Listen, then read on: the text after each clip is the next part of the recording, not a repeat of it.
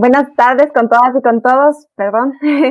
Mi nombre es Clara Roballo y estamos empezando otra sesión más de eh, educación libre, de esta campaña de educación libre, que es un impulso desarrollado por el Open Lab y eh, gracias al apoyo del Fondo de Respuesta Rápida y Derechos Digitales. Eh, la campaña de educación libre busca abrir debates sobre el uso de tecnología dentro de los sistemas educativos en América Latina más específicamente en la zona andina, que es donde estamos nosotros.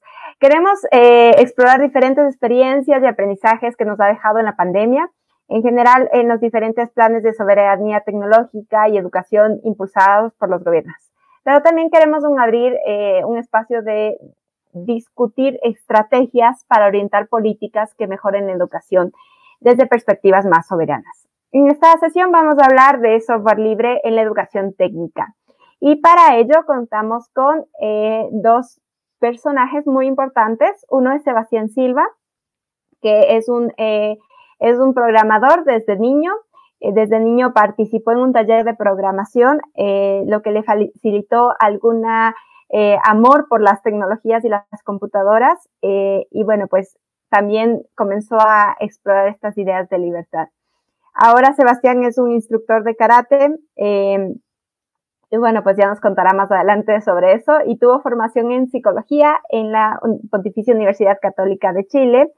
Y bueno, pues ahora vive en Madre de Dios, eh, esta eh, selva amazónica hermosísima. Eh, estudia mucho el tema de las plantas medicinales y también se desempeña como administrador y programador. Bienvenido, Sebastián. Y bueno, pues queremos comenzar contigo y también después seguiremos con Javier Carrasco, que es un emprendedor, innovador, tequi, cinéfilo, agente de cambio, activista de software libre y también es CTO de Guagua Laptop. Empecemos contigo, Sebastián. Muchas gracias a los dos por acompañarnos eh, y quiero que nos, comentes un poquito eh, de este proyecto que se llama Sugar y cómo está relacionado con el proyecto eh, OLPC. Clara, Muchos saludos a todos, a todas también. Eh, gracias por la presentación. Eh, yo, eh, pues, me involucré en el proyecto Una Laptop por Niño con mucha ilusión, con mucha idea de aportar, porque yo veía que era una herramienta que se parecía mucho a como yo había aprendido informática. De muy pequeño aprendí a programar y luego tuve la suerte de entrar en contacto con el mundo del software libre, que eh, me dio de alguna manera alas, como aparece aquí en el logo, ¿no? Eh, la posibilidad de participar en una comunidad y aprender y desarmar sin ningún límite, sin ningún techo, eh, me inspiró mucho. Entonces, luego, en un momento de mi vida en que dije, bueno, quiero aportar algo, me di con que en el Perú estaban haciendo el despliegue más grande de una laptop por niño que se estaba haciendo en el mundo. El Perú compró 820.000, 840.000 laptops XO en el año por ahí 2007.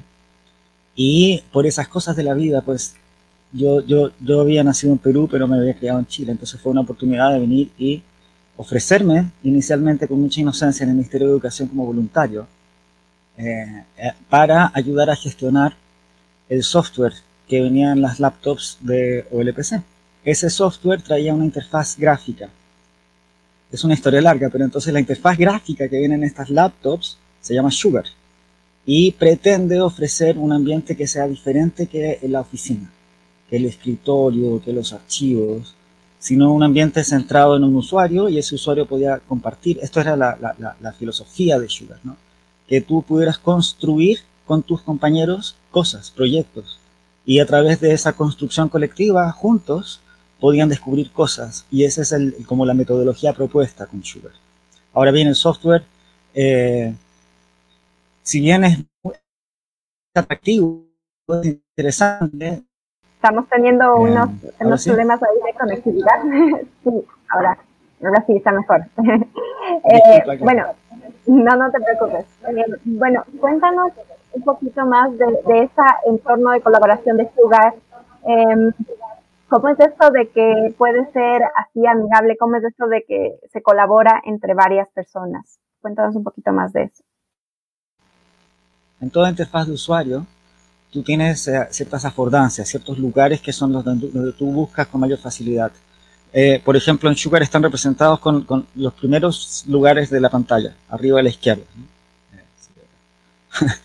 Eh, donde aparece que normalmente colocan los menús principales, etc. En Sugar ahí tú tienes una seguidilla de vistas, donde tú tienes tu actividad, tu hogar, donde tienes tus aplicaciones, tus actividades, y luego tienes tu grupo y luego tienes tu vecindario, donde tú puedes ver a los otros niños.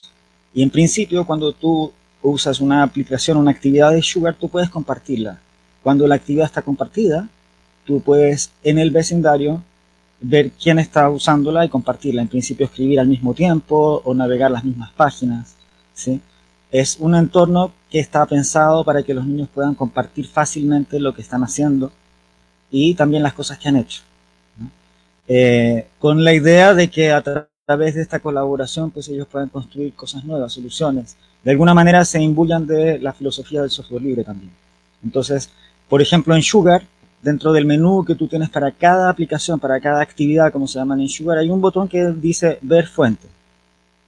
Entonces, cuando en un entorno privativo de la libertad como Windows o Mac, tú, tú, normalmente tú firmas un contrato que dice que no puedes leer las fuentes por ningún motivo, y además vienen cifradas y compiladas. En este caso tú tienes un botón con una llavecita que es, a ver, vamos a ver cómo funciona esto.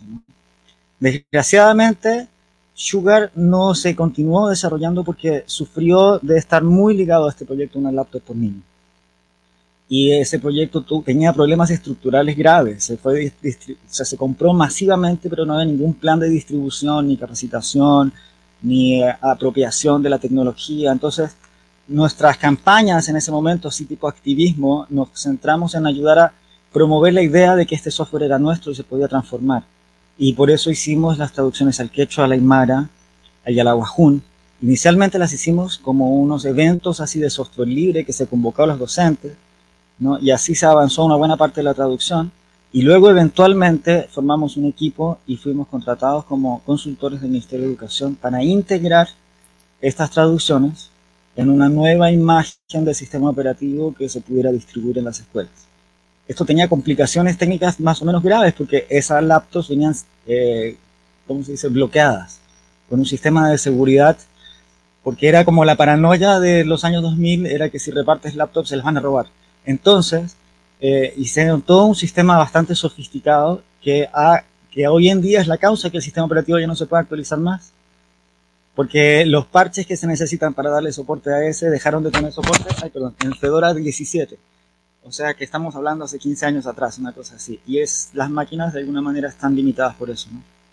Por eso me inspira mucho, eh, quería yo colaborar y eh, conversar con Javier, porque veo que ahí hay una, una semilla de una nueva cosa surgiendo que de repente no tiene las mismas limitaciones y daría chance a volver a preguntarse esas preguntas de de, bueno, realmente la oficina es la mejor metáfora para una computadora, eh, ¿no? Eh, de repente podemos repensar cómo es que queremos que los niños y la gente en el campo también interactúe con la computadora y pueda sentirse dueño de ella, apropiarse de la tecnología y utilizarla para, para tanto resolver sus problemas como crear cosas nuevas. ¿no? Sumamente interesante lo que tú planteas sobre el tema este de, de, cómo se pensó, eh, cómo empezó este proyecto de una laptop por niño. Eh, y el proyecto Sugar, que es básicamente la interfaz gráfica. Al estar, eh, al estar Sugar metido dentro de un sistema operativo y al ser software libre, entiendo que a pesar de que esté dentro, pueden obtenerlo y pues desarrollarlo para otro, otro tipo de sistema operativo e incluirlo? ¿Es así? ¿O, está muy amarrado al, al, otro proyecto? O sea, ¿se podría en esta época coger ese desarrollo que se hizo en esa época para utilizarlo nuevamente? Shure es software libre, entonces no hay ningún problema, tiene una licencia GPL, se puede eh, reutilizar, incluso está empaquetado en Debian, y en, la mayoría de las distribuciones tú puedes encontrar paquetes de Sugar. Ahora bien, eh, el tema es que no, la integración de Sugar con el resto del sistema no es ideal, porque eh, de alguna manera las OLPC, las XO eran como una isla.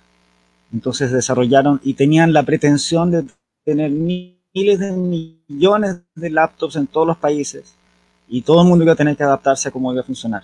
Entonces, eh, en algunas cosas, eh, por ejemplo, se quedaron pegados con GTK2. Recién están haciendo la migración a GTK. Hay cosas que están dejando de tener soporte y como la comunidad de desarrollo ha mermado, realmente Sugar no necesariamente es hoy en día un entorno que yo podría recomendar simplemente por el hecho de que, de que eh, no todas las cosas que tú vas a querer tener en un escritorio de software libre van a necesariamente funcionar correcta o bien en un, en un entorno de Sugar. Sugar es algo que de alguna manera fue un predecesor de algunas eh, metáforas de escritorio que hay hoy en día, por ejemplo el Genome, el Android incluso, tienen esta idea de una vista hogar donde tienes una lista de iconos que son, que son tus aplicaciones, pero han perdido eh, la idea del construccionismo, la idea de que tú puedas desarmarlo y ver cómo funciona. Entonces, eh, yo pienso que Sugar es una, es una expresión de una idea. Y la idea es que tú deberías ser capaz de poder ver exactamente cómo funciona cada, cada función que hace tu computador. Deberías incluso ser capaz de, eh, ¿cómo se dice? Cambiarla, ¿sí? Deberías ser capaz de intervenir cada aspecto de cómo funciona tu computadora. Y eso es también una expresión de lo que es el software libre. Entonces, Sugar representa esa idea, pero eh, la idea está viva en el software libre en general. Entonces, sería muy bonito y es un tema que está latente en, nuestros países, la idea de poder colaborar en eh, una distribución para educación, ¿no? poder colaborar en cómo, cómo es, cómo diseñamos y cómo eh, desarrollamos las experiencias informáticas que nuestros niños y la gente que de nuestros países pues va a tener, ¿no? Eh, me parece que ahí hay una oportunidad muy bonita de coger la inspiración de, estos movimientos y manifestarla en, proyectos y que se puedan sostener sobre hardware real como el Guagua Laptop, pero que también sean compatibles en realidad con cualquier cosa. Digamos, yo veo muchos esfuerzos de tipo Canaima, tipo Guaira, eh, donde se desarrollan y cosas que yo he hecho también, ¿no? Nosotros lo hicimos para las XO, eh, se desarrollan distribuciones de Linux, eh, de GNU Linux, para ciertos sectores, para cierta, pero no hay una infraestructura común,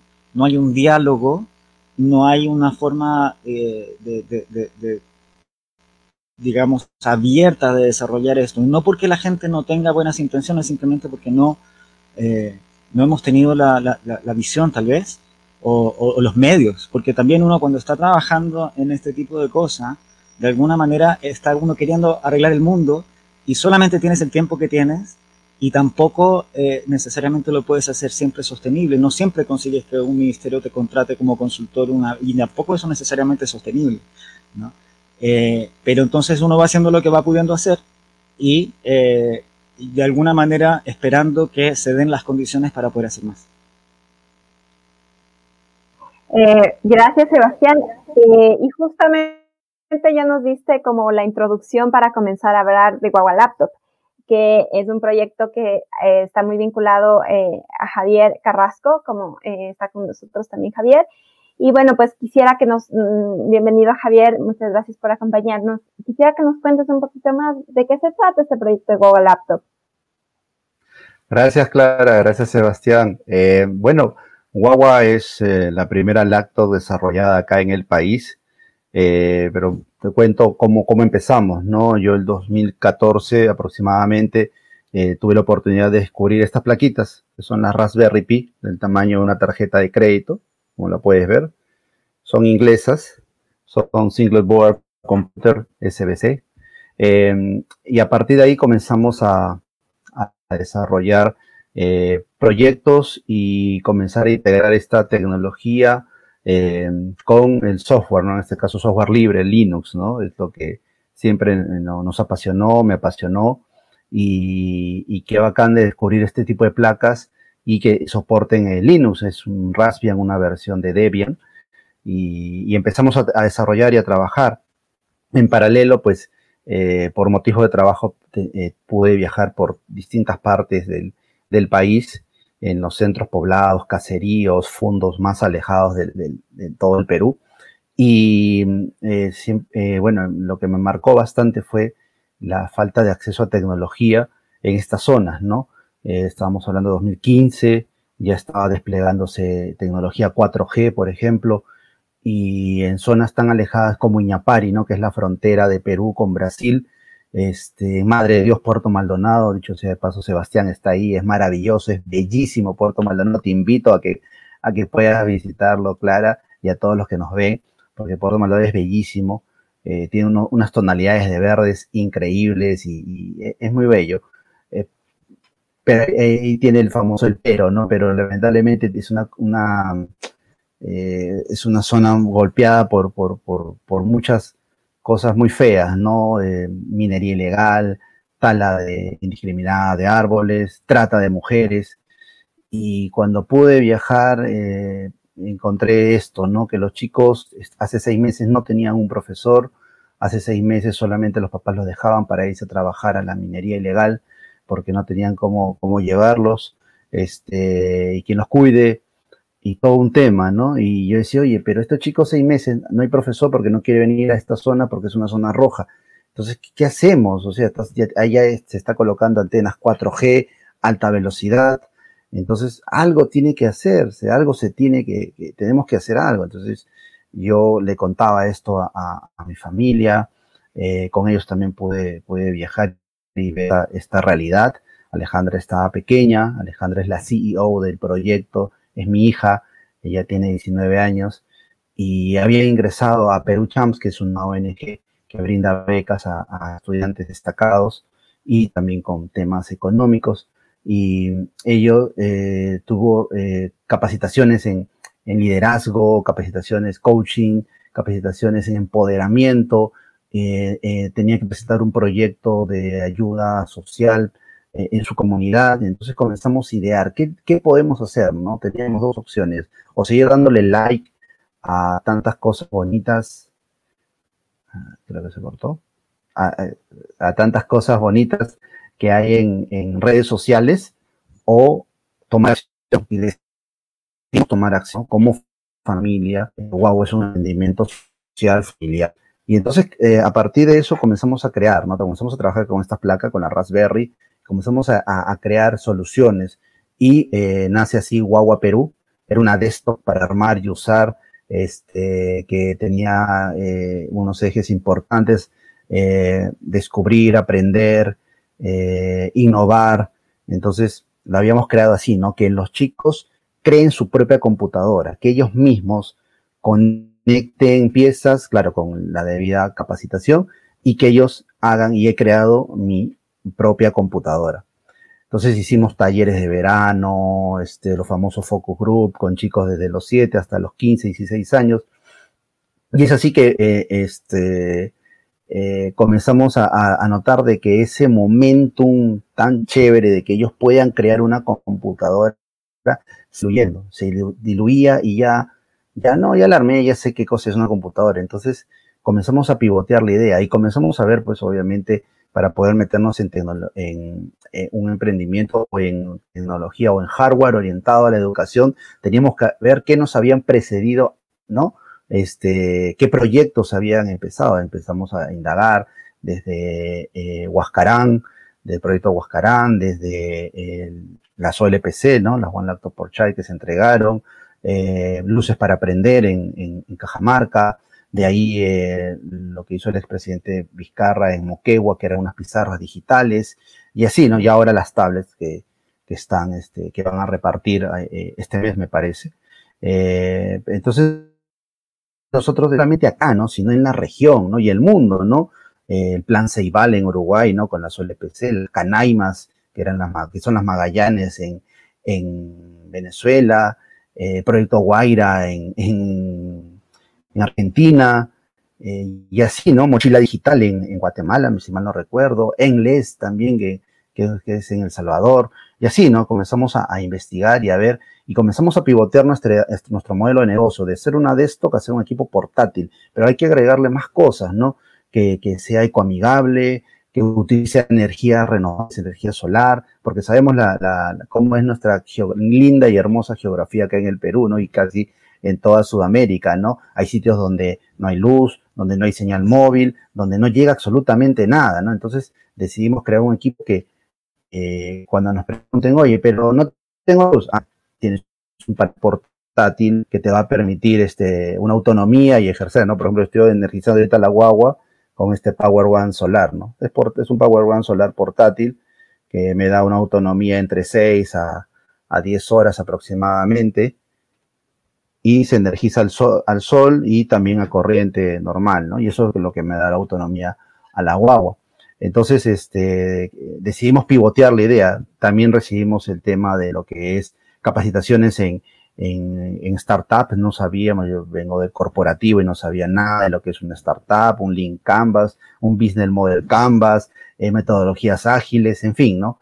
Todos estos términos, cómo hacer tu cash flow, tu, tu proyección, en fin, todo ese tipo de cosas que, te piden y eh, comenzamos a, meternos más, a ir puliendo, recibir mentorías, tuvimos este muy buena, muy buen soporte, eh, de personas en el momento indicado que nos ayudaron a, a, pivotear la idea y así es donde nace ya a mediados de 2017 Guagua Laptop, ¿no? A principio la teníamos como una, eh, con un prototipo hecho en PLA, impresión 3D, PLA biodegradable, para prototipar como todo, la gran mayoría sabe, pues está muy bueno, ¿no? Lo que es eh, impresión 3D, pero es muy caro.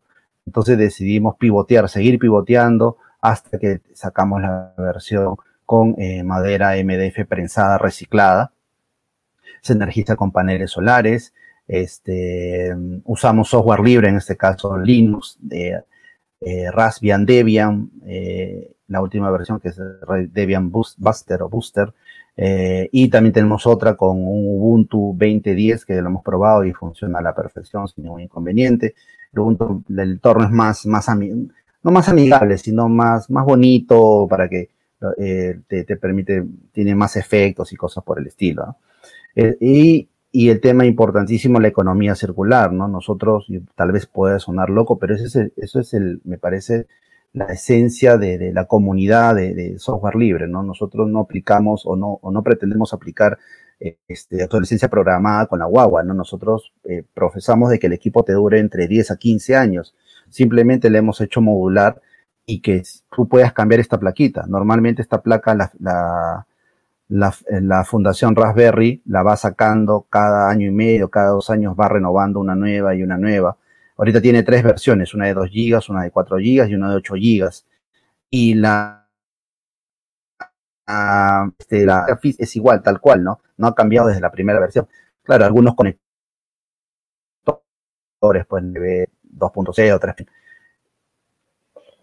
Eh, creo que se cortó, Hola, pero... Eh, sí.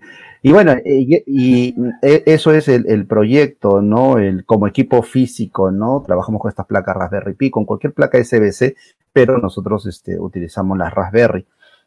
Y eh, le hemos hecho, como les comentaba, de forma modular para que, o sea, compraste tu Huawei laptop y simplemente más adelante compras esta placa, la Raspberry Pi 5, la destapas y sacas y conectas y tienes un equipo de mejor performance pero mantienes toda la estructura, ¿no? O sea, no contaminas el ambiente, no produces más desechos tecnológicos, más RAE ni nada por el estilo. Entonces, eso es un poquito las características y ventajas competitivas del proyecto y que y es la evolución que, hemos tenido en todo este tiempo, ¿no? Desde ser una desktop para armar y usar a una eh, portátil ecoamigable eh, con el uso de energías renovables, uso de software libre, de open hardware y lo que es la economía circular, ¿no? Eh, muchas gracias, Javier. Eh, muy interesante este, esta evolución de este proyecto porque me parece eh, interesante cómo vas adaptando estas realidades que sí, o sea, a veces no tenemos luz, no tenemos agua, no hay internet en ninguna zona, entonces que pueda haber un equipo que podamos em, de alguna manera llegar a estas zonas en donde, donde puedan aprovechar la gente ¿Cómo ven el, escenario de la pandemia? Me gustaría un poco conversar con ustedes dos sobre, sobre el tema de la pandemia. Eh, bueno, seguramente a Javier este, este contexto de pandemia le ha dado muchas ideas para fortalecer el proyecto de Guagua Perú. Eh, pero Sebastián, me gustaría que tú también desde tu perspectiva del, proyecto que, estuviste involucrado nos cuentes un poquito de cómo ves la perspectiva ahora de la educación en medio de una pandemia, en donde realmente tenemos un escenario donde tenemos que tecnologizarnos, pero no hay las condiciones para eso, ¿no? Entonces, empecemos primero a ver si podemos con Sebastián y después quisiera que nos comentes un poco más, eh, Javier, sobre el proyecto. ¿Sí? Claro. Mira, con respecto a, la pandemia, en mi caso ha tenido varios efectos, de repente muy directamente en mí, ¿no? Pero eh, ha sido así. Nosotros, yo tengo tres hijos, tienen 10, 7 y 2 años. Y eh, los educamos en casa. Desde que eran pequeños nunca fueron a una escuela. Y su eh, aproximación a la tecnología siempre ha sido estrictamente solamente software libre. Entonces ellos tienen una actitud para con el software que es bien notable porque ellos sienten el software como propio. Los personajes de los juegos, ellos saben que pueden hacer cosas derivadas y que en realidad no tienen que pedirle permiso a nadie porque tienen las licencias para eso. Fueron educados en un ambiente donde ellos no tienen miedo de usar y copiar y eh, y, eh, pero además de eso, que solamente el aspecto tecnológico, en realidad tienen una educación muy libre. Nosotros no hacemos escuela en casa, sino que hacemos desescolarización. Ellos tienen eh, libertad para buscar y aprender lo que ellos quieran. Su educación está orientada por su propia curiosidad. Y solamente nosotros estamos ahí para destrabarlos, darles algún empujón en alguna dirección, nada más. y cuando nosotros hablábamos de esas cosas, hace un par de años, la gente nos miraba como que éramos de otro planeta. ¿no? E, educar así de esa manera a los niños era una cosa absurda. Sin embargo, hoy en día, a raíz de la pandemia, cuando los padres han visto obligados de alguna manera a hacerse cargo de lo que sus hijos están aprendiendo, y se han encontrado con que de repente a veces el sistema educativo no está satisfaciendo su, su expectativa o realmente pues cuando ya lo tienes frente a ti de repente no es tan fácil desentenderse y eh, he visto que hay mucha más gente cuando, cuando, cuando ven que es, es, una posibilidad educar a los niños en casa, es una posibilidad eh, ¿no? darles esa libertad. Y por mi parte me aconteció algo bien especial también, porque eh, los, mis hijos estaban de vacaciones en Colombia visitando a su familia, a mi suegra, y se quedaron allá durante la pandemia. Entonces yo me vi a mí con mucho tiempo y descubrí que mi sensei de karate de toda la vida estaba dando clases online. y yo no lo veía hacía 12 años. Y empecé a entrenar con él. Y fue maravilloso, porque además tenía el tiempo y todo, y me empecé a dedicar con un montón de dedicación. Y entonces algo tan extraño como el karate también, en mi caso, se vio tremendamente potenciado y hoy en día estoy dedicándome un poco a eso también. Eh, eh, ¿no? O sea, me parece que hemos descubierto, cada vez estamos descubriendo más como sociedad que ya no tenemos que estar todos hacinados en cajitas en un solo lugar. Podemos estar a distancia y estas tecnologías nos van a liberar o nos van a esclavizar. Que esa es la dicotomía, esa es la diferencia que uno puede ver. Para mí es súper claro. Si tú te tratas con los demás seres humanos con dignidad, con respeto, entonces la única forma de tratarse es con software libre. Porque de otra manera lo que estás haciendo es subyugando a los demás o viceversa te estás viendo subyugado. Entonces, para mí es una ola que viene, porque es, es, lo lógico, tiene que suceder así, solamente que vamos esperando porque los cambios sociales son lentos. Yo vine con mucha esperanza de que esto iba a ser así y no, vamos de poquito. Eh, muchas gracias, Sebastián. Es muy interesante la perspectiva que nos planteas desde este lado, un poco más eh, decir, bueno, pues la pandemia nos puede esclavizar o nos puede liberar, ¿no? Eh, Sebastián, ¿cómo permitió de alguna manera esta pandemia beneficiar al proyecto, al Huawei Laptop? Eh, ¿Fue beneficioso? ¿Te ayudó? ¿Aportó más cosas al proyecto? ¿Cómo lo ves? Este, esta pandemia, pues como comenta Sebastián, agarró a muchos así y a muchas familias, ¿no? y, se evidenció esta brecha digital que existe en el país y en el mundo, ¿no? En, realidad, ¿no? Eh, con, con, mucho estamos dando señal en las alturas de los APUS de Puno, de Cusco, buscando señal móvil porque no hay ni siquiera señal móvil, señal de radio. O sea, estaban desesperados los chicos, trepados en, en, árboles, este, en, en, al costado de un, de un poste de luz haciendo su tarea porque en su casa no llegaba señal. O sea, una situación totalmente terrible, ¿no? Eh, esa, como estaba escuchando hace poco, decía, no, nosotros en lugar de, de, traer a estos estudiantes, ¿no? Los estamos excluyendo del sistema educativo, ¿no? O sea, los chicos no se están formando ni nada. Eh, creo que la deserción en Puno nomás eran, creo que, no creo que me quedo corto con 100.000 estudiantes que están dejando la escuela, las clases virtuales, por irse a, trabajar, ¿no? A, a, algo, ¿no? Entonces, este, nosotros también, ¿no? En la pandemia, pues, pudimos ayudar a los que podíamos dentro de nuestro, de, nuestro, de nuestro alcance. Y a partir de varios reportajes que estuvimos en, en la televisión abierta del país, eh, sobre todo en un dominical que, que tuvimos este, una ayuda a un estudiante destacado en una zona vulnerable del país. Eh, entonces, a partir de ahí comenzaron a, llamarnos, a, escribirnos. Creo que hemos recibido cerca de 5.000 comunicaciones solicitándonos este, donaciones ¿no? de, un, equipo. Entonces nosotros no somos una ONG aún, este, somos un emprendimiento, un startup social, ¿no? familiar. Y teníamos igual otra, otra vez la, la decisión, ¿no? Oye, miramos por un lado y decimos, ¿sabes qué? No te puedo ayudar, lo siento, o nos comprometemos y hacemos algo. Y es así que, surge nuestra campaña de donación Dona una guagua laptop, educa un niño, que tenemos ahorita cerca de 1.200 estudiantes con, en 19 departamentos del país esperando eh, poder beneficiar. ¿no? Ahorita la campaña sigue abierta, hemos podido beneficiar, me parece, a un 5 o 7%, es bajo todavía, pero la idea es que más personas, más instituciones se sumen. Entonces, la pandemia nos dio esta oportunidad. Nosotros nunca habíamos hecho una campaña de donación, jamás, y gracias a amigos, compañeros, profesionales, independientes que nos comenzaron a ayudar a estructurar esta campaña, no, no solamente aquí, sino del extranjero. Y es así que casi el 70% de donaciones han venido de, de, afuera eh, y eh, estamos relanzando la campaña nuevamente, estamos viendo eh, lanzar un proyecto que se llama Patrocinio Guagua Laptop, que no solamente es el equipo, sino es todos los planes de capacitaciones en desarrollo de coaching educativo, desarrollo de habilidades blandas, habilidades tecnológicas.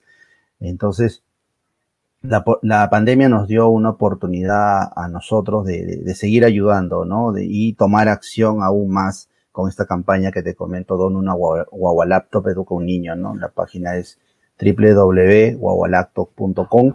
Eh, pueden encontrar todas las formas de, de donación y, pueden ver este, los casos que tenemos eh, eh, en este momento, ¿no? que están a la espera de, de una, un, de, una donación, ¿no? Entonces, no solamente, como te repito, es entregarle eh, una herramienta tecnológica, sino acompañar, acompañar esa herramienta con capacitaciones, empoderar a estos chicos, eh, brindarles eh, cosas que les van a servir, ¿no? Oye, de nada sirve, de nada sirve que el chico sea un experto en base de datos, en programación, cuando él no tiene esa facilidad de poder pararse o, y presentar su proyecto, ¿no? Definir una problemática y presentarla y llevarla al mundo real y solucionar y buscar soluciones, ¿no? Entonces tienes que primero fortalecer eso y de ahí ya poco a poco capacitaciones en IoT, en robótica, en lo que es este eh, desarrollo de software, en, lo que es programación, codificación, ¿no? Desde Python, en fin, ¿no? Eh, todo lo que le permite a ellos, ¿no? Pero un, tema de codificación orientado a la realidad, ¿no? Que les sirva de algo. Oye, se, nos ocurrían cosas así, que el estudiante que está a 3.800 kilómetros en alguna zona altoandina, este, desarrolle, oye, acá cultivamos una tipo de papa nativa y esa comunidad no es visible en el mundo. Nadie sabe que este tipo de papa nativa la producen acá. Oye, desarrolle un landing o un blog contando eso y, y, que todo el mundo lo vea, ¿no? Y promocionarlo así. O que a través del IoT puedas conectar sensores y puedas saber, oye, este, cómo está la temperatura, en fin, tantas cosas. Eso es lo que buscamos con, con, con y la pandemia desde el año pasado y, ahora, ¿no? Con Nación y con este programa de patrocinio, patrocinio que vamos a, a sacar en esto un par de semanas para que público en general, este, empresas privadas, públicas, se sumen, ¿no? Y puedan apadrinar los famosos padrinos mágicos para estos estudiantes que requieren en este momento tan importante de pandemia una herramienta que les permita no ser excluidos de la educación, ¿no? sino al contrario, incluirlos y brindarles oportunidades, ¿no? Para que es un efecto multiplicador, ¿no? Tú ayudas a estos chicos y ellos se convierten en agentes de cambio para su familia, para su comunidad, para el país, para la región y el mundo, ¿no? Eso es lo que, lo que ¿no? Darles oportunidades a estos chicos, ¿no? Justo de todas esas 5.000 llamadas que hemos recibido y comunicaciones, eh, lo que notamos es que la mayoría de padres ven en la educación de sus hijos una oportunidad para salir de ese estado de vulnerabilidad en la que se encuentra en el Entonces ellos están apostando todo, todo para la educación de sus hijos. Y es este valiosísimo eso, ¿no? nosotros estamos comprometidos a seguir apostando y ayudando a, estos padres y estos estudiantes, ¿no? Que, lo que buscamos es eso, ¿no? Que los chicos se conviertan en agentes de cambio y puedan este, mejorar la sociedad, ¿no? Eh, es, interesante eh, que plantees todo este tema de, fortalecer, porque ustedes están dando un programa no solamente de entrega una laptop, como tú dices, sino unas capacitaciones. ¿Cómo son estas capacitaciones? ¿Son online? ¿Son presenciales? ¿Cómo funciona todo esto? Sí, antes de la pandemia, pues eran presenciales, teníamos eh, el equipo de Guagualacto, este, como comento, es un emprendimiento social familiar, pero también nos apoyamos en emprendedores, porque eso es lo bonito, ¿no? Cuando entramos al mundo de startups acá en el país, pues eh, para una startup en educación, EdTech, basada en hardware, era, ha, ha sido y sigue siendo bien complejo poder levantar eh, de una u otra forma capital y, levantar este, porque ya había esa experiencia de las OLPC, oye, se, acá fueron 900 mil, un millón y no funcionó, pero ¿por qué no funcionó? Pues tienes que analizar todo por qué no, no llegó, porque las, las OLPC, Sugar, eh, pues, es un equipo para la época súper bueno, o sea, no tienen nada que enviarle a ningún equipo de Intel o AMD, o sea, muy bueno para su época, pero no se, no se, no hubo un plan, algo que la acompañe detrás de, eso, no simplemente entregarlas, ¿no? Sino algo que potencie eso, ¿no? Como pasó en Uruguay, por ejemplo, ¿no? Con el plan Ceibal, ¿no? Pero bueno, este, nosotros hemos visto todo esto y bueno, eh, antes de la pandemia, pues eh, las, nuestras charlas eran presenciales, nos apoyamos, como decía, en otros, en otras startups u otros emprendedores que están, eh, que ya tienen sus plataformas y dictan talleres de coaching educativo, de reforzamiento de habilidades blandas, de lo que es robótica, IoT, de lo que es codificación, programación, ¿no? Entonces nosotros no solamente eh, somos que Guagualato y se va a encargar de todo, sino nosotros abrimos para que más emprendedores, más desarrolladores, más este, inventores se sumen y potencien nuestra propuesta de valor, ¿no? Entonces, eh, esas capacitaciones eran presenciales en las escuelas y, pero no solamente eran eh, a los estudiantes, sino también a los docentes y los directores, ¿no? Para que ellos también estén comprometidos con el proyecto. Y eh, ahora, pues, dada la, coyuntura, tiene que ser todo virtual, ¿no?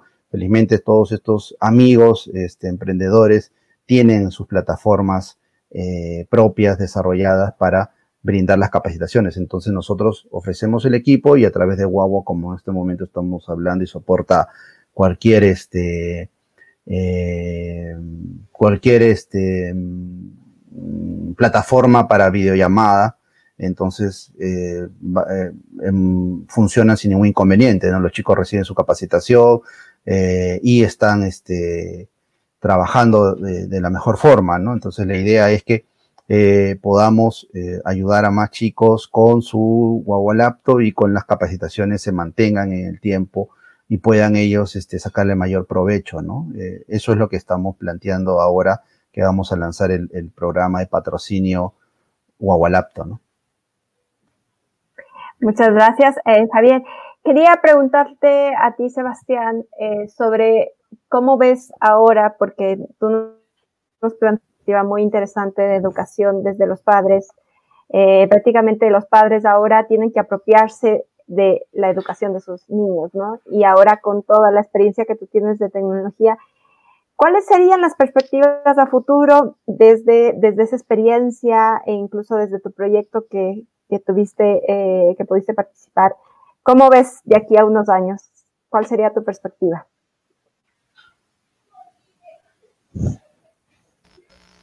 Gracias, Clara. Eh, pues mira, yo creo que hay, varias cosas por explorar todavía. Eh, por una parte, un tema que a mí me ha apasionado siempre es el aprendizaje de programar, que Javier también mencionó, el aprendizaje de, cómo eh, programar. yo, en, dentro de Sugar, desarrollé algunas herramientas para los niños aprender a programar, en particular las diseñé pensando en mis hijos. Entonces, esta idea de aprender haciendo, porque tiene una necesidad.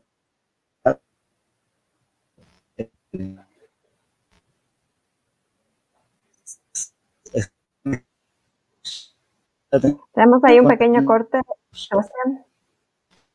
Y eh, Hola. Sebastián, ¿puedes apagar tu cámara? De pronto así funciona mejor. ¿La señal está fallando otra vez? ¿Hello? Así? Ahí estamos bien. Sí. Mm, se volvió a cortar. Creo que es mejor que apagues la cámara para que se pueda escuchar mejor. Ahora sí. ¿Ahora sí? ¿Ahora sí? Hola, hola. Ya. Sí. Ok. Gracias.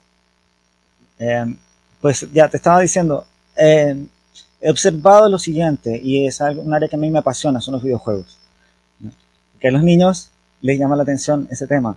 Eh, los videojuegos. Y em, creo que el, mundo del software libre ofrece una posibilidad de aprender eh, eh, a participar en este ambiente de los videojuegos de una manera creativa muy bonita, ¿no? tengo un proyecto que yo estoy desarrollando que es para aprender a desarrollar videojuegos. Yo alguna vez hice un taller de videojuegos artesanales en Colombia para OLPC y me di cuenta de que las herramientas que hay para programar son muy genéricas. Y si tú tuvieras unas herramientas que fueran específicamente diseñadas para esa tarea de desarrollar videojuegos, sería mucho más rápido. Porque, por ejemplo, un niño aprender a referenciar un archivo en un directorio, en una carpeta, es muy... si tú haces herramientas que sean, faciliten, un poco como Scratch, ¿cierto? Eh, pienso que es posible también aprender muchas cosas de nuestros niños, hacer una suerte de rescate cultural, porque los videojuegos son una forma de expresión artística. Entonces pienso que hay mucha cosmovisión andina, amazónica, muchas leyendas, mitos, mucha arte que puede emerger en la medida en la que eh, brindemos estas tecnologías de creación eh, a, los niños de nuestras diferentes culturas.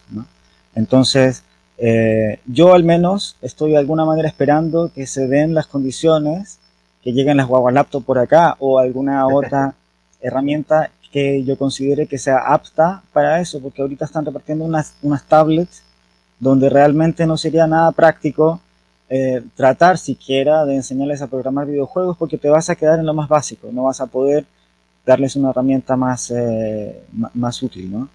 Eh, entonces, eh, al menos yo estoy esperando, porque a mí me divierte mucho enseñar a los niños a programar. entonces estoy esperando tener la oportunidad, por aquí hay una escuela básica, pero nuevamente tienen unas XO que están hechas pedazos. No van a darles las, las, las tablets, porque son solamente como para secundaria o a partir de cuarto grado, una cosa así. Y por lo demás, sigue sucediendo lo que dice Javier, de que los chicos a veces pues simplemente van al colegio a jugar, es como la guardería mientras los papás van a depredar la selva, ¿no? Entonces sería bonito ofrecerle a esos chicos la oportunidad de aprender un oficio que no los limite y que no los tenga dependiente de eh, otra gente, simplemente ellos tengan la capacidad de crear, apropiarse de la tecnología y quién sabe, crear cosas nuevas. Tienen todo lo que necesitan aquí. No necesitan ser una segunda o tercera generación de, eh, eh, digamos, explotación terrible de la Amazonía. Gracias, Javier. Eh, gracias, Sebastián, perdón.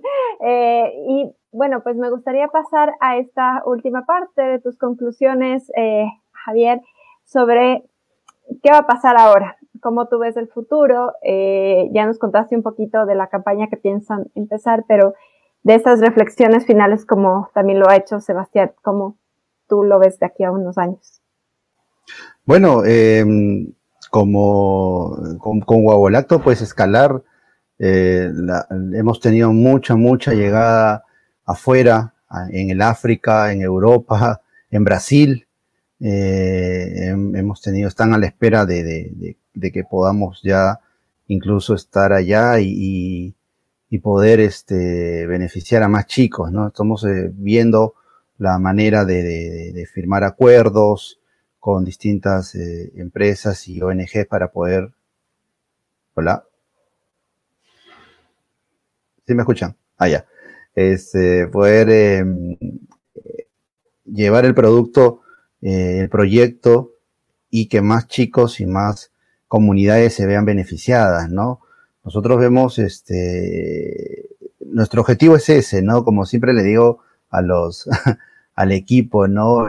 Eh, la, sonrisa de esos chicos que hemos podido beneficiar a lo largo de todo este tiempo, eh, esa sonrisa maravillosa, esa sonrisa sana, contentos, eso no te lo paga ni Visa, ni Mastercard, ni nadie, no hay forma, eso no, eso te lo llevas para ti y, sientes que es algo muy, muy puro, no estás ayudando, estás transformándole la vida, estás brindándole oportunidades a otro, a otra persona, ¿no? Va a poder despegar y va a poder, eh, eh, empezar a crear cosas. Nosotros dejamos el código de guagua, eh, eh, la, guagua misma, para que los chicos puedan sacar la versión 4.0, 5.0, en fin, pero sí con esa filosofía de software libre, ¿no? Que hagan mención, ¿no? De quién te ha precedido, ¿no? siempre, nosotros siempre, siempre decimos, ¿no? Nuestro core es un Debian, este, eh, Laptop, le hemos puesto algunas cosas al sistema, y el niño de alguna zona de Iñapari en, en Madre de Dios, Juanito sacará su sistema operativo, pero siempre tiene que decir los que me han precedido. Debian,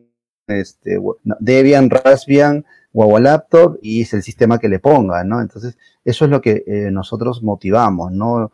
Solidaridad, empatía, eh, toda una comunidad, una verdadera comunidad, ¿no? Entonces, estamos trabajando eh, en ello. es, es, es todo un reto, ¿no? Son retos que, que, que, nos, que tenemos día a día en la pandemia pues trabajamos 24 por 7 casi acá en casa, este, Ale, Mili, Paco, el equipo comprometido con, con, con el proyecto, Francisco, que es la imagen de, de, de acaba de cumplir 12 años, mi hijo, él veía los, los, todos los noticieros conmigo y me decía, papá, acá creo que podemos ayudar. Él ya tenía identificado a los niños y niñas a quién podíamos llevarla creo que como Volacto le podemos ayudar a estas familias. Hijo, a veces no nos alcanza a nosotros y tocamos puerta, oye, este, amigos, empresarios, oye, puedes colaborar, puedes ayudar y así hemos podido gestionar las, las, este, las guagualactos, ¿no? Eh, importante, pues, ¿no?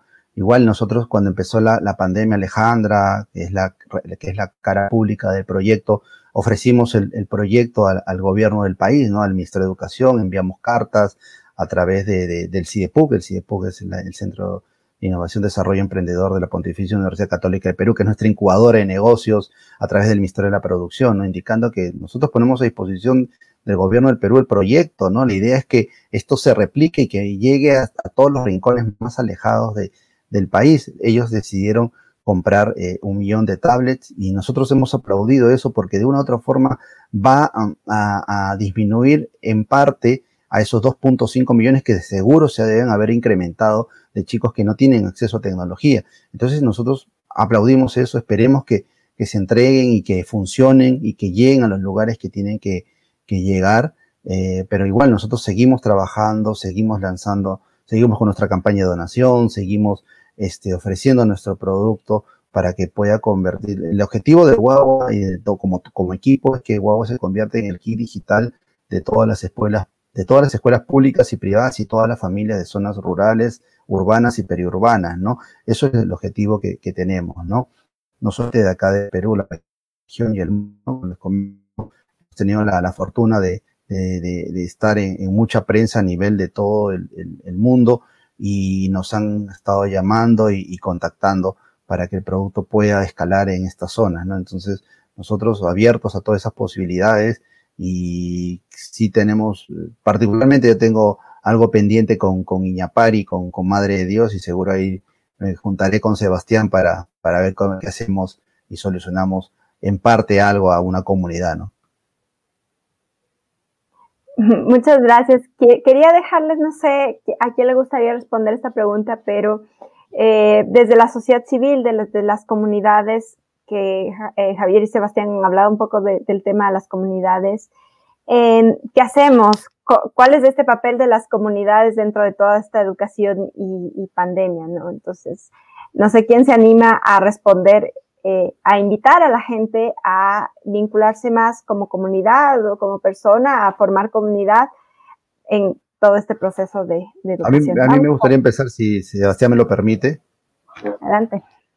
Eh, sí, acá yo noto que en el país eh, estamos muy atomizados, ¿no? Hay muchas iniciativas en Ica, en Cusco, por todas partes, pero no estamos unidos en, una asociación o en algo, ¿no? Entonces, las comunidades de software libre, me refiero, eh, eh deberíamos ya sentarnos y, y, y, comenzar a hablar lo que decía Sebastián, ¿no? Un solo lenguaje, ¿no?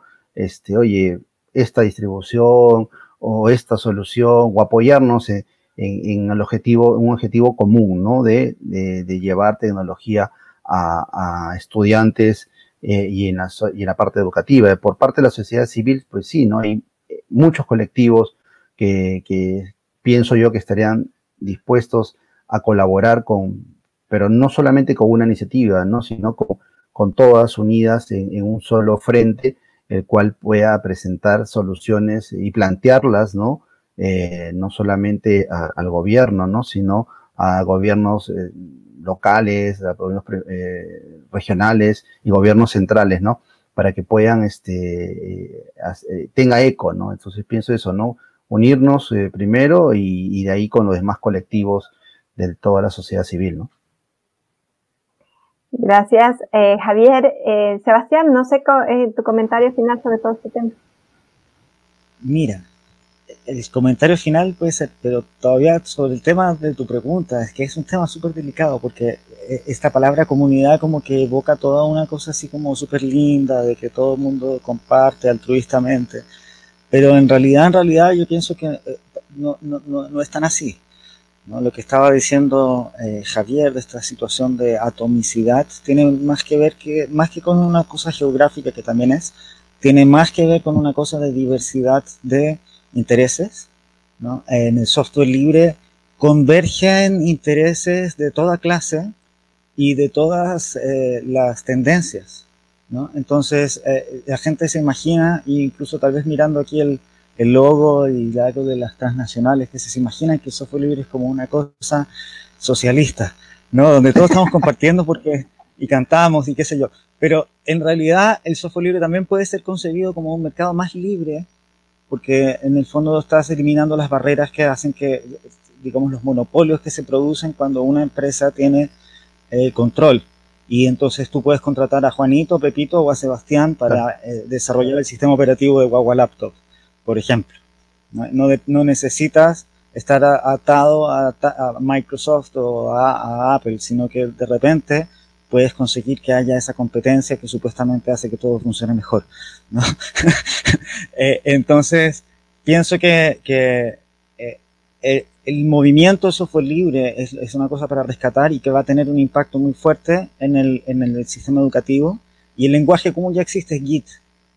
Lo que sea que estemos desarrollando en Sugar o en Guagua Laptop, digamos en Raspberry, eh, pongámoslo en Git, de tal modo que podamos hacer propuestas y esas propuestas estén documentadas. ¿Quién, quién pidió qué? ¿Quién ofreció qué? ¿Cuándo? Y podamos de esa manera desarrollar conjuntamente las cosas, ¿no? Porque a veces eso es lo que pasa, que uno usa software libre, pero no está participando de, no forma parte de esa comunidad. Y eso requiere un esfuerzo adicional, a veces mantener una wiki, ¿no? A veces eh, colocar el comentario de por qué hice este cambio, de repente, ¿no? Eh, son detallitos que simplemente le hacen la vida más fácil a los demás, porque yo quisiera que, me encanta el proyecto de Guagua Laptop, pero me encantaría que también hubiera un Kipu Laptop y un Guaira Laptop y un Canaima Laptop y que todo el mundo pudiera estar haciendo este tipo de cosas, que seamos realmente open hardware, que digamos, a ver si yo quiero construir mi Guagua Laptop, ¿cómo lo hago? Me encantaría que más, ¿no? Y, veo que hay una oportunidad ahí de que seguir creciendo este movimiento, de mirar la tecnología como algo propio que yo puedo desarmar de lo cual yo puedo aprender y con lo cual yo me libero y no quedo dependiente de nada. Muchas gracias, Sebastián. Eh, interesante, las, eh, interesante todas estas posturas y todos estos aprendizajes que hemos recolectado durante esta charla. Les quiero agradecer muchísimo eh, por haber participado. Sé que ahí quedaron algunas preguntas pendientes que que sé que seguramente las iremos eh, discutiendo y debatiendo. Y pues les invito pues a seguir estos espacios, les invito a seguir eh, participando dentro de, de, estas iniciativas que las estamos publicando siempre en la página del Open Lab, en los diferentes canales.